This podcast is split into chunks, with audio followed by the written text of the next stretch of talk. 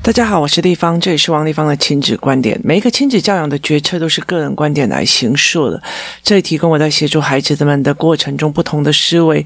王丽芳的亲子观点在许多的收听平台都可以听得到。你有任何的问题想跟我们交流，可以在我的粉丝专业跟我联系，或者是加入王丽芳的亲子观点赖社群，跟我们一起收听的听众交流。想陪孩子书写与阅读破关，或加入课程，可以搜寻“关关破”或 Antonia 亲子工作室，或者是生鲜识书的王立芳线上课程，一直协助孩子呃破关哦。呃，我今天想要来讲一个，其实我我这两天一直在思考的一个问题哦。那为什么一直在思考这个问题的原因，是在于是说。其实我在我国中的时候，其实我在我国中的时候，我是我常常跟他讲说我是 A 段班里面的最后一名哦。那其实我的成绩都非常非常的难看，但是我还是在 A 段班的最后一名哦。那其实有一些 B 段班的呃小孩，其实已经是赢过我，可是我那个时候真的不知道。你现在在问我说我那时候在读什么书，我老实说完全没有任何的印象跟思维脉络。那为什么呢？因为其实我我是一个记忆力非常好的。对他们来讲，我是记忆力非常好的人。那记忆力对我来讲，就是因果关系跟脉络想清楚之后，我几乎就一辈子不会忘了。所以我的。呃，呃思考脉络，通常谁跟谁怎样，谁跟谁怎样，谁导致什么怎样。其实我那个思考脉络拉稳了之后哦，那我几乎就会一直记忆在那个里面哦。所以我觉得对我来讲，其实呃脉络才是非常重要。那后来我就到了呃专科去念书哦，我那时候真的是如鱼得水。其实我觉得在专科里面，其实让我看到非常不同的面向哦。那包括我那时候。交的朋友们哦，那其实我觉得，呃，现在这个年代交那么淳朴的朋友，其实有一点点难哦。就是在这个年代，我们会很焦虑孩子的作业跟成绩的一个很大部分，其实并不是因为前途哦，因为呃，考了好学校就有好前途这件事情哦，或者是你今天读了一天，你今天滑了一天的手机，会有，或者是哦，你接下来人生就会烂到一个程度哦，或者是你你今天为了划手。手机而半夜爬起来，然后在那边看手机，看到很那样的时候，那妈妈的那个疯狂的焦虑，曾经我曾经经历过，因为我觉得那个真的是，你觉得你是被孩子欺骗，那个整个。暴怒是非常非常的恐怖的哦，那那个暴怒其实我有那有我我就非常非常的火大，我觉得你怎么可以这样对我？你要看你可以告诉我或干嘛，可是你怎么可以这样对我？可是我后来其实呃，虽然后来其实我有协助孩子们，但是。我其实我有了解到，那个暴怒其实让我的孩子变成一种，你知道那个狗狗 gay 啊鸡啊惊吓过后，脑子就会呈现空白哦。那那样的状况，那其实我在看呃台湾的国呃国小跟国中的课本哦，我觉得其实一零八课纲里面其实是有脉络，但是那个教科书的。编排哦，简直是乱到一个不行哦。那其实我的女儿一直到国九才发现，我才真的发现她的眼睛经由那个呃小郭老板帮我检查出来是一行字会变成三行字，所以她的那个字全部都是糊在一起哦。那我觉得呃，我一直非常呃希望他把整个课本的脉络弄起来。我一次又一次的呃带着他，然后我后来就觉得。为什么每次都不行？然后每次他的成绩出来就会让我很生气。可是我觉得，呃，如果说你今天国国中会考考不好，那你的人生就 A B C C D 这样子哦。其实我也觉得那会列入了一种所谓的，呃。就是逻辑谬误里面的滑坡理论哦，就是好像你呃，你早上睡不起来，你就变成懒人。你这一次会考考不好，你这一辈子就会毁了。就是它会变成一种下滑式的滑坡理论的谬误哦。所以其实我在这整个过程里面，我要一直去说服我自己说，呃，其实你你以前也是就是。呃，成绩很差啊，然后，然后就去专科念啊，然后专科念完，其实我那时候其实到五六年级的时候，在读国际行销跟国际贸易的时候，我才觉得整个人是活起来。为什么？因为它太有趣了，它是因果陪因果，因果陪因果，然后还有逻辑的。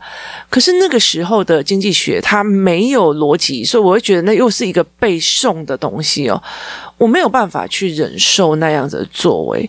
那后来其实我就进去了贸易公司上班。那我觉得我很 lucky，因为我进去的贸易公司其实就是一种呃对欧洲的呃交易贸易公司这样子。那于是我就去了那个地方。那后来其实我就跟意大利设计师啊，跟法国设计师啊，我在做他们的助理哦。那他们其实一年才来两个月，就是春夏呃春季跟呃夏季跟。冬季各来一个月哦，为明年的呃春夏季做计划，所以我们会找半年来做下一季的呃设计这样子。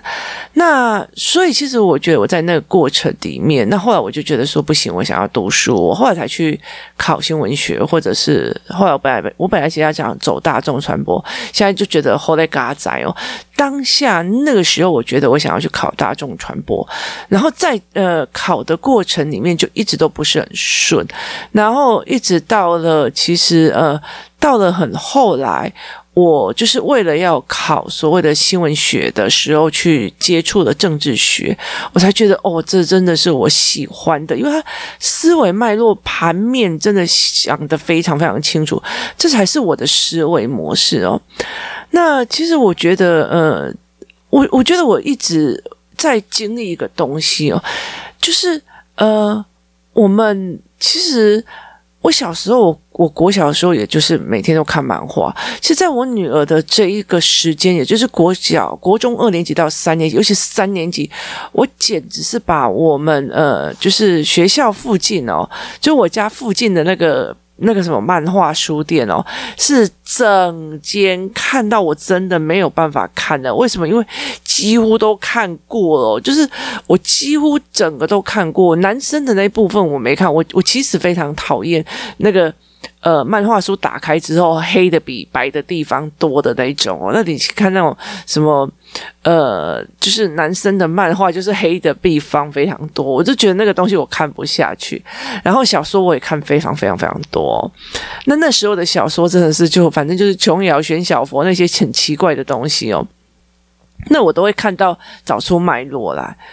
那后来其实对我影响在最大的就是真的是读政治系，而且是来台北。我觉得台北是一个让你没有办法停止脚步的一个地方，它非常的快速，它的思维的转换非常快速哦。但是当然你也可以像很多人一样，就是装，就是好像一副就是人生就是我不想要再往前的这样的状况，每个人都有。我觉得无可厚非，因为那是你的选择。可是呃，其实像。呃，我常常会在讲说，其实我会找思维性人格哦，然后聊天或干嘛。那其实我非常喜欢，呃，就是台北市的这样子的状况，就是永远都有人可以跟你谈呃新的思维或者新的脉络。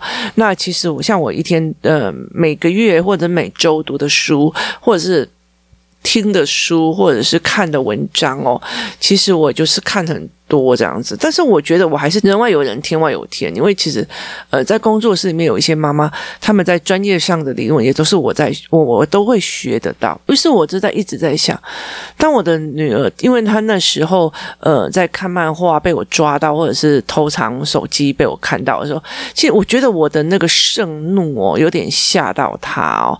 虽然没有伤到她，我觉得，但是我有吓到她。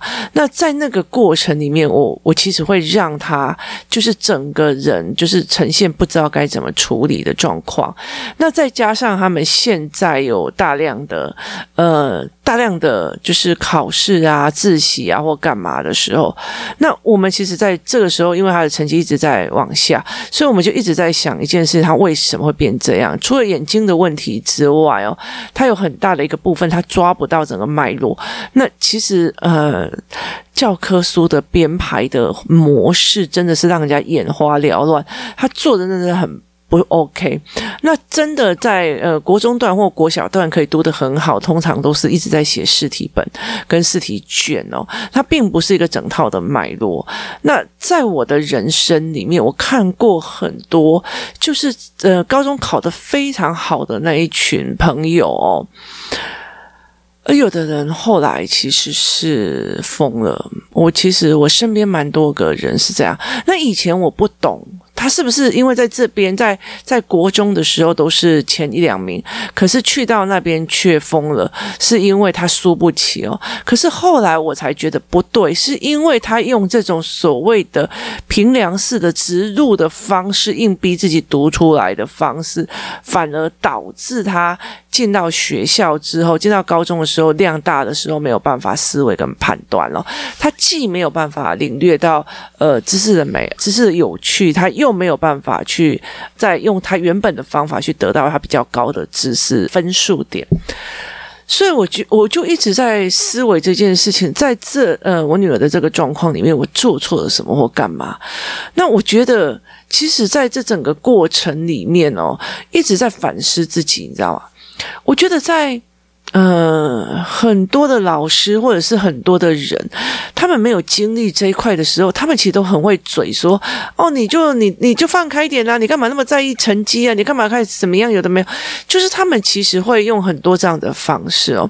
可是其实只有你在经历那种担心跟那种忧郁的时候，甚至那种呃无助感的时候，不知道该怎么帮的时候，你才可以真正体会到一个妈妈在那个过程里。面哦，是多么的心力交瘁。那也因为心力交瘁而导致孩子们他想要把这件事情弄得非常的呃漂亮化，所以其实我的女儿她读书读得嗯很开心。那我会觉得说，可是为什么你的成绩一直往下掉哦？那嗯、可是你却很开心，那到底是真开心还是只是因为你不希望被我不舒服而开心哦？那所以，其实我在这整个思维模式里面，我一直在想，到底问题出在哪里哦？那我觉得这个反思的过程里面哦，呃，我一直在做自我对话哦。自我对话的一个原因就是说，呃，是不是那个时候的时候吓到他？是不是什么的时候做的什么事情哦？我觉得那个东西是一件非常非常嗯恐怖的事情哦。就是我曾经遇过很多所谓的呃，后来就是小孩生病的妈妈，就是像我，其实我有一个朋友，那他考到非常非常好的高中，就是非常非常好的高中。那那个时候他在那个高中里面也都是全校第一二名这样子哦，也是全校最好的。那其实，在那个整个过程里面，呃。后来有一天哦，他去打篮球，就是上篮球课去打篮球，然后篮球打到他的头，他就往生了，他就往生了。然后我就觉得，天哪，你知道吗？就是。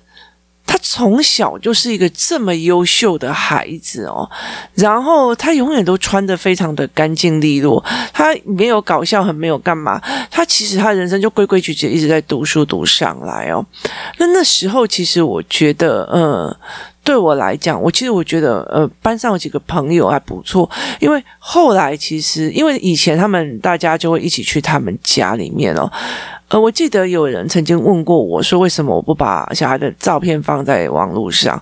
那我的意思是说，呃，第一件事情是。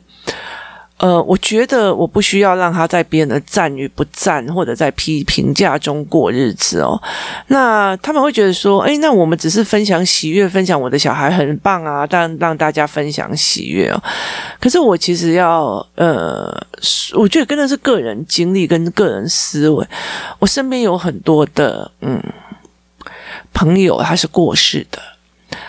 那我记得印象非常深刻的时候，我有个朋友过世的时候，我那时候是呃，因为那时候我还没有驾照，所以是学长他们载着我们过去拈香的。那其实我觉得我那个时候我没有什么样的印象这样子哦，可是我记得那个时候，呃，我们拈完香之后，我们老师千交代万交代，因为其实我们跟这个呃。是好朋友，但是因为我们其实比较没有跟他们的父母接触，然后后来那个老师就跟我们讲说，呃，我不管你们跟他的感情多好，那接下来你们不能去他家。那那时候我就觉得，为什么为什么不能去慰慰问他爸爸妈妈或干嘛？那他就说，其实到最后，到最后，你所有的人生经历，他心里就会想：我女儿如果活在这个时候，搞不好就结婚了；我女儿如果活在这个时候，应该也这个年纪了。我就是每一次都触碰他的伤痛。所以，其实他呃，这个老师教我一个件事情，就是说，你所谓在炫耀孩子的过程里面，你有没有想过，有些人在呃面对。上儿子痛，或者是说你在呃，有些人其实他们也曾经有过优秀的孩子，可是后来变坏了，或者是后来开始吸毒的，因为功课压力或者做什么事情，然后甚至后来其实到最后呃情绪失控了，或者是呃精神状况出，其实我都遇过这样的孩子哦，就是呃我是一个成绩很后面的人，可是我。呃，我们来，我们我经历，我身边都是最优秀的那一群人哦，因为我就在那个 A 段班的最后，然后我的朋友们也都是那样子哦。那后来其实我也在呃更多的地方遇到一些比较优秀，后来我觉得呃他们让我觉得很可惜的一个原因在于是说，他们有很多的呃。很多人就是后来呃精神出了状况，然后有些人已经退缩在卷居在家里，然后我有几个朋友是后来受不了高中的压力是自杀的。那所以在这整个过程里面，我一直在思维这些人的事情哦。然后其实我觉得印象最深刻就是后来就是他一路都很优秀，后来就是因为球撞到他，然后他就整个死掉。那后来才知道他原本就脑啊。老刘，那其实我觉得，呃，就是在这整个过程里面哦，那我后来也有认识，就是我们不能讲他的状况哦，就是他也是，呃，小孩也是。很很小的时候，都一路都非常非常优秀哦，然后后来到最后，他的状况就很惨，那他就开始，后来他就是因为压力过大，然后开始呃自残或生病哦。那其实我觉得每一个妈妈在遇到这个问题的时候，就一直在反复问：我当初是不是他跟我讲头痛，我没有去在意他？他那个时候跟我讲，你知道吗？在开始清算自己的错。就是那种，呃，你不知道你做错了什么，你做错了哪一个决策，而导致你现在的状况变成这样。那其实我的呃身边也有那种，因为自己一个不小心导致小孩受伤，或者是小孩小孩生病，然后呃呃，或者是小孩就莫名其妙就是呃忧郁，然后就自杀的状况。所以其实我觉得。呃，虽然我的老师跟我讲不能去碰，可是如果有一些妈妈们，她们其实在那很多的过程里面哦，例如说，嗯，这个这个朋友的父母，其实他就只有他这样一个小孩哦。那呃，他走了之后，呃，就是我们会有固定的人去看看他妈妈，或者是干嘛这样子。那。呃，就要一直去承担这个妈妈一直在问我们说，她是不是做错了什么？就是她做错了什么，或者是忽略了所谓的救援时间，那或者是他们会开始启动非常长而久的痛苦的系统。那我觉得，呃，不管是。嗯、呃，这些妈妈们在我面前叙述自省，还是我们在旁边听哦。其实那种东西真的是非常非常的煎熬。就算现在我在讲这些事情，我都会觉得很不舒服哦。为什么？因为他们其实，呃，当孩子出状况之后，他们会陷入一种非常大的自省哦。那像最近我也一直在想，这事情到底是怎么做才会比较好哦？那呃，尤其是像呃孩子的眼睛哦，我觉得我在呃。逼迫下去，有可能就是如果孩子的压力再这样逼迫下去，他的眼睛可能会过度的使用，然后他就会就呈现更不好的状况哦。那他其实他的眼睛已经影响到他的走路，也影响到他非常多的事情。那于是你就会开始在思维说，呃。在传统的教育里面的分数，跟它会不会影响到什么？它影响到了很大的一个部分嘛，就是一定要读到这么的好，或者是说，呃，学历真的有那么的重要，还是思维性比较重要？其实对我来讲哦，如果是我女儿的话，其实。呃，第一个感情很好，我跟他感情很好，无话不说。然后第二件事情就是，他其实就是很健康快乐的孩子，除了眼睛的这一块的部分哦。那呃，他还有呃其他的一些部分，所以其实会在这整个过程里面说，我保有这个思维往上是好还是不好？那那时候我记得我的很多的恩师，他都一直在跟我谈说，例如说呃，他的姐姐的小孩就是。呃，从小到大就是成绩都非常不好，可是他只保有亲子状况这一块。慢慢的，因为他对妈妈的依存度很高，所以在学学呃，在学校就算别人约出去玩干嘛，他没有也没有跟人家去用，因为在妈妈还有其实他们家做企业的，那他们家做企业，他其实在爸爸旁边听爸爸在做，而且是非常大的企业。那呃，在他爸爸旁边呃听呃他做生意干嘛的没有，他就学到很多，所以他们。没有办法去忍受，呃，那些他的身边朋友们讲的那些话题哦，所以他就会变成这个样子。那等到他们没有办法去做这样子的话题的时候，那他就会喜欢回家。然后慢慢的，后来其实他呃，慢慢的去把这个学业完成哦。其实，在台湾这样子的状况里面，就是在台湾现在的状况里面哦，呃。有非常非常多的，其实我觉得以前会觉得哦，那个小孩读呃蛮差的一个高中哦，可是他后来其实他的大学也还不错。其实因为现在多元入学哦，那所以后来其实状况也都还不错。那我看到有很多读职校的，后来他其实也有办法考上呃蛮不错的大学哦。所以我觉得那个东西其实呃短时间跟长时间的思维，这中间过失损失了什么，是一件非常重要的事情哦。我觉得身为一个妈妈，永远在所谓的前进与纠缠之之中。我后来就其实，我我觉得，我觉得我蛮佩服我妈的。我常常会被成因为成绩不好被打啦，但是她其实没有真正在忧愁我的成绩过。反正你到哪里就读哪里就好了。黑马西里也喵。那其实我觉得在那个过程，我甚至不知道五专过后，原来还可以去考插大或干嘛。就我妈完全不会去跟我谈这些事情哦。她 focus 的因为在她的丈夫有没有好好的对待她。那我觉得她，我真的，我后来其实在呃在做教养这一块的时候，我超级羡慕我妈妈的，你知道吗？虽然她三个小孩都跟她感情不好哦，然后。呃，没有人想要跟他相处太久，因为你就会觉得很累。那呃，他会用他的呃几百年前的价值关系来压迫你。那可是问题在那个过程，你没你没有呃，你的 focus 不在这里，那你当然没有那个感情啊。可是我觉得在那整个过程里面，让我觉得呃非常非常的让我觉得。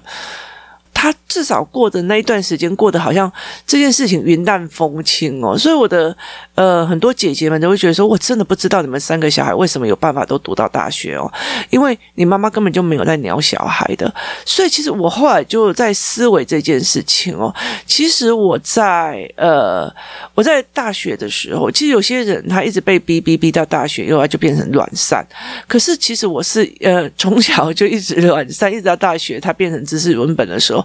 我大学反而真的是读书读得比较认真哦，所以呃，我读书读得比较认真，因为我也喜欢政治学跟宗教政治经济学，或者是呃宗教政治哦，所以因为那是有脉络、有思维，然后其实你可以去做自己的文本设计。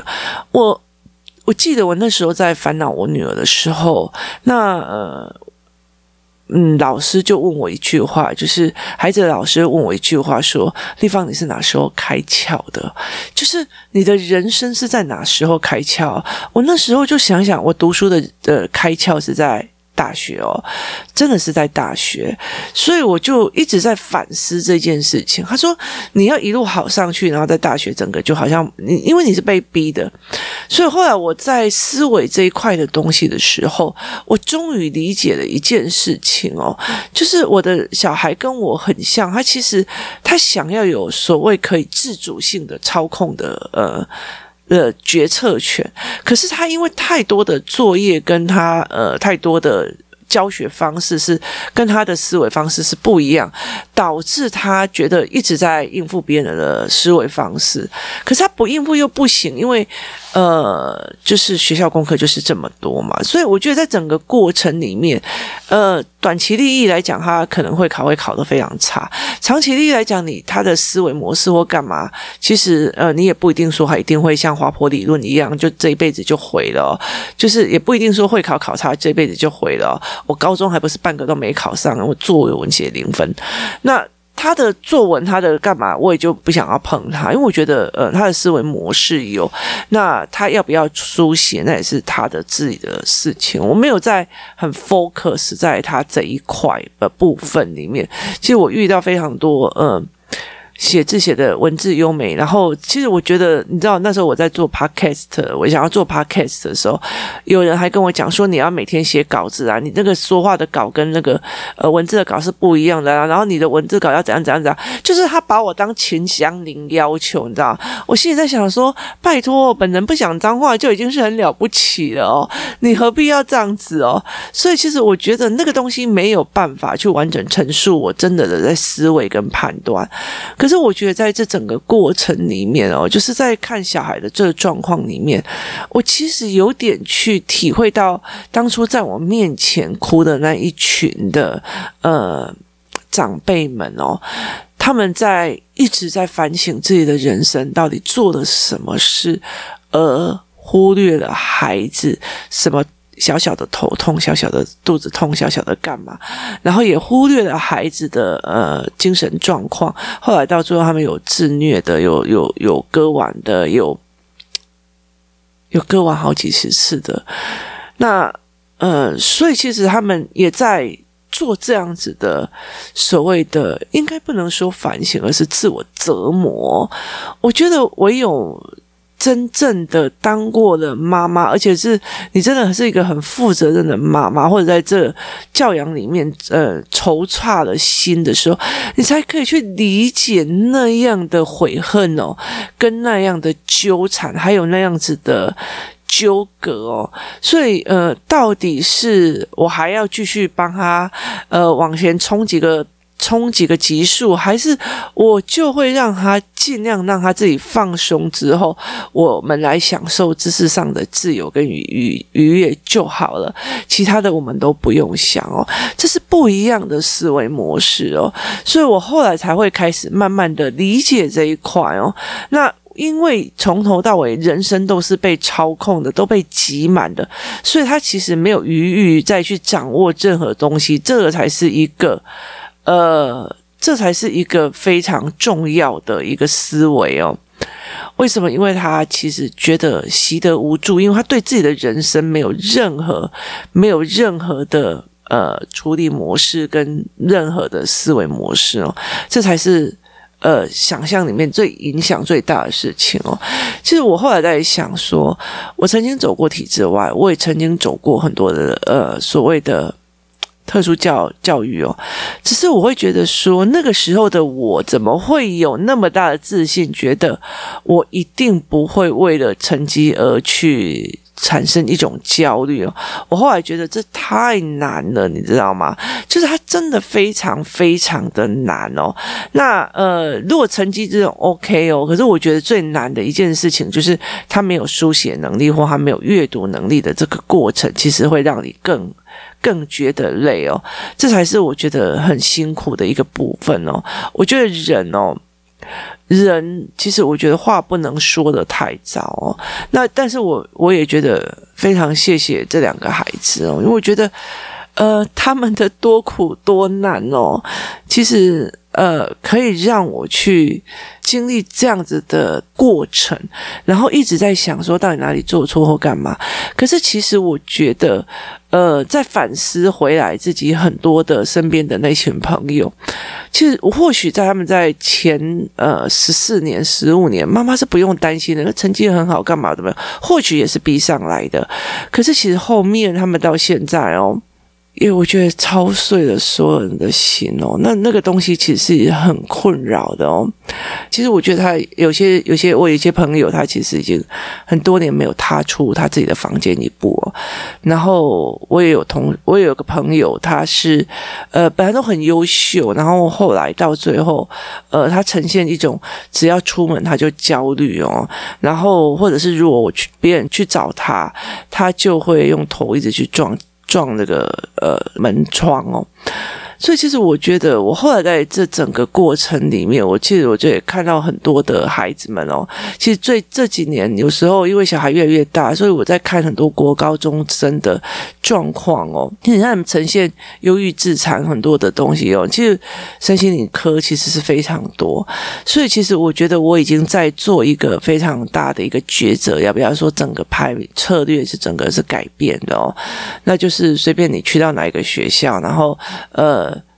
就就我觉得去到哪一个学校，然后慢慢的再往前哦。那我觉得亲情的那一块线，思考的那一块线拉稳，其实对我来讲是最重要的哦。就把它拉长起来想哦，其实对我们来讲最重要的。其实我那个时候，其实呃，老实说，在。呃，COVID-19 还没有开始之前，我就已经很清楚的一件事情。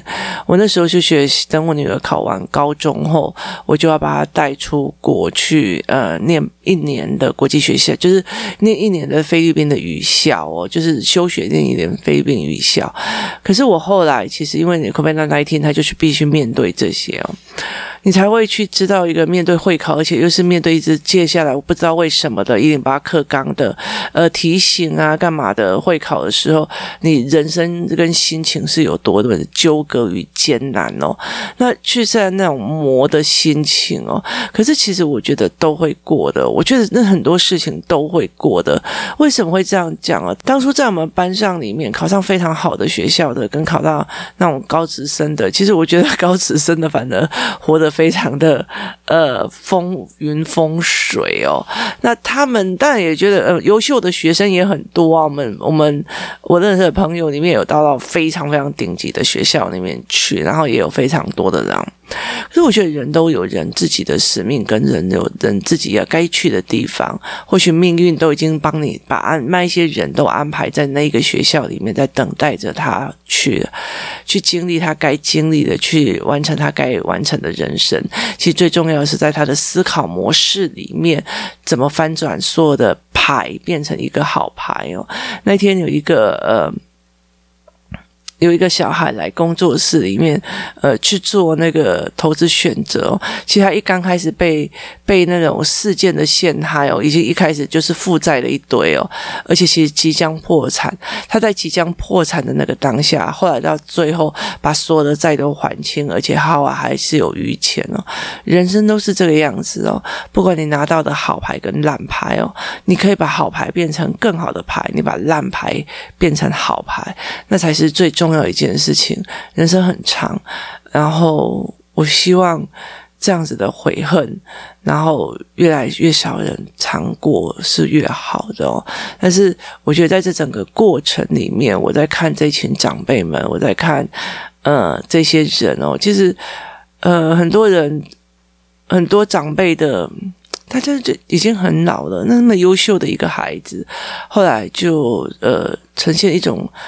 呃，生活都没有办法自理的一种精神疾病哦。那其实他就呃超超棒的小孩，我觉得他是一个超棒的小孩，然后非常的优秀，字写得好漂亮，然后从小到大都非常的优秀。那只是后来大学考得不是那么的好哦。那呃。嗯，也有毕业，读得很不错，然后但是后来就整个在呃就业的过程里面，就再也没有出过门了。那没有出过门之后，就是因为嗯、我这个年纪大，父母也大部分都很老了，可是他们还是要为了这个呃孩子而去活下去，而且为什么？因为因为你不煮饭，他就饿死了，他连走出去的勇气都没有了哦。那所以，其实我觉得那是很感叹的一件事情，甚至呃，他会来拜托呃身边我们同学们说，可不可以以后如果他走了，要照顾这个孩，这个这个同学。我觉得对我们来讲是情何以堪哦！以前以前这么优秀的我们仰望的一个朋友，那现现在变成这个样子哦。那其实对他来讲，你看这种嗯，哦，王丽芳这种 loser。就是我觉得在人生的过程你拉长在看哦，你其实你会忘记你国小几年级考了几分或干嘛，可在思维的模式里面怎么去安排，怎么去干嘛，我觉得都是所有父母的两难哦。那怎么去协助？还当然很开。如果有你，如果遇到真的呃人际关系很好，然后呃活泼、善良、快乐，然后表里如一哦哈，然后所谓的表里如一就是妈妈之前跟妈妈之后是表里如一，然后又呃学业成绩很好的呃人，当然是一件非常非常非常幸运的事情啊！你上辈子或许拯救了全世界哦，那我上辈子应该是打开了世界第二次大战哦，所以才会变成这样子的状况哦。但是我。觉得，其实，在台湾做任何一件事情都是算有有帮助的哦。